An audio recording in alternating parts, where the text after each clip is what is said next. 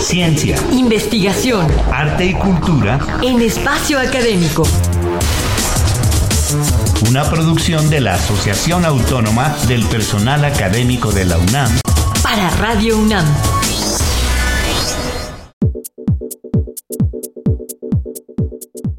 Estamos con ustedes, Ernesto Medina y Sabrina Gómez Madrid, para recibirlos en esta primera cápsula de la serie El ejercicio como arma preventiva contra las enfermedades.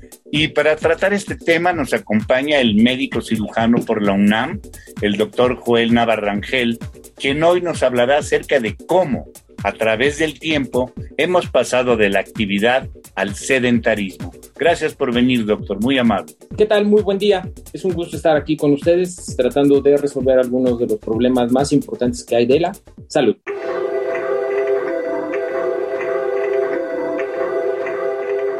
La modificación en el estilo de vida del hombre moderno ha provocado un cambio importante en el nivel de actividad física de las personas.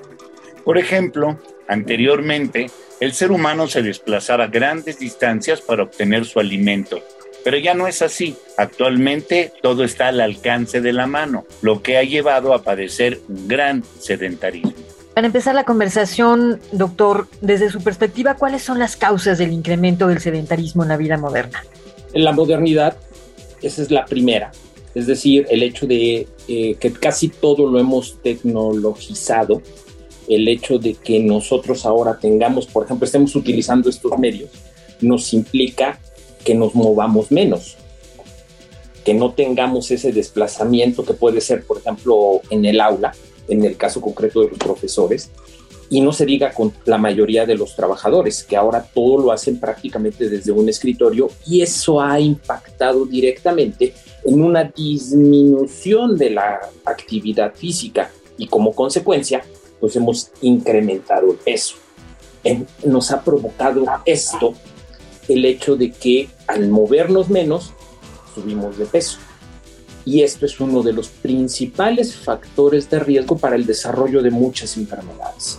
En anteriores décadas, años, siglos, el ser humano se desplazaba para la búsqueda de alimento, cazar, recolectar, y ahora pues tenemos mucha disponibilidad.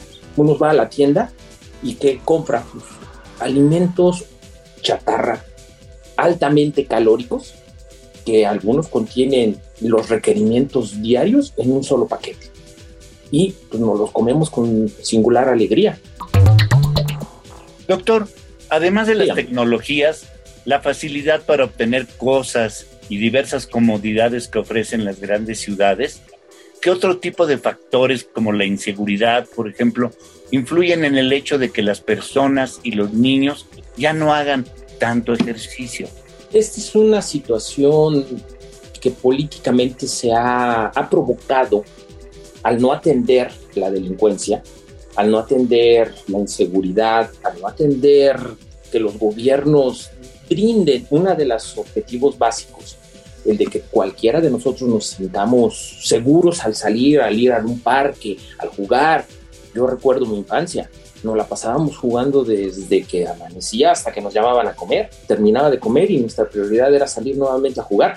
Entonces estábamos en una movilización activa. En la actualidad, debido a, a a la cantidad que hay de secuestros, de robo de menores, de trata de personas, esto ha impactado en el de que los padres protejan a sus familiares, a sus hijos, sentándolos y dándoles una tablet, de tal manera que el gasto calórico que se tenía en aquel entonces, que era considerable y no veíamos nosotros obesidad, o veíamos ocasional, ¿no? Era de referencia el gordito, ¿no?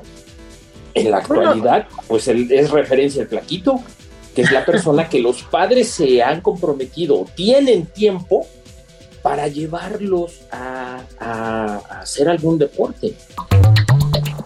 Desde su punto de vista como especialista, ¿qué importancia cree que se le ha dado a la actividad física en las escuelas en nuestro país, doctor Nava? se ha dado muy poca. Deberíamos de impactar más en el desarrollo de actividades que a futuro nos van a beneficiar en ellos, el de crear el hábito. Y nosotros vemos que los niños, si bien sí hay una clase específica de deportes, esta no está orientada al desarrollo de esas habilidades y al de generarme un un estilo de vida saludable, que esa sería una cuestión prioritaria de la SEP. Desarrollar el gusto, la necesidad de todos los niños de participar en esto, de forma lúdica, no competitiva. Ahí es en donde está uno de los grandes errores. Debe de ser de forma lúdica, de que el niño vaya a divertirse. Pues muchas gracias por habernos acompañado en esta ocasión. Los esperamos en la próxima. Por lo pronto nos despedimos del doctor Joel Navarrangel, a quien seguiremos escuchando en esta serie. Gracias por participar en ella, muy amable. Es un gusto, muy buen día. Les recordamos que tenemos un correo electrónico que es espacioacadémico.apaunam.com.mx y una página electrónica www.apaunam.org.mx a donde podrán consultar los podcasts de todos nuestros temas. A nombre de todo el equipo de trabajo nos despedimos de ustedes, Ernesto Medina y Sabrina Gómez Madrid.